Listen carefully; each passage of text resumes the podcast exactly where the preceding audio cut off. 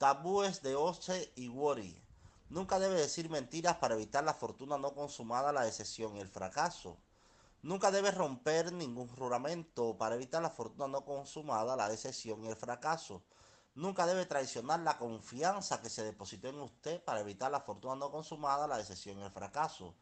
Nunca debe exponer el secreto guardado en sus manos para evitar la fortuna no consumada, la decepción y el fracaso. Nunca debe planear nada en contra de otros para evitar la fortuna no consumada, la decepción el fracaso. Nunca debe utilizar árbol de ori para nada, para evitar los problemas de la incompatibilidad con el cónyuge. Posibles profesión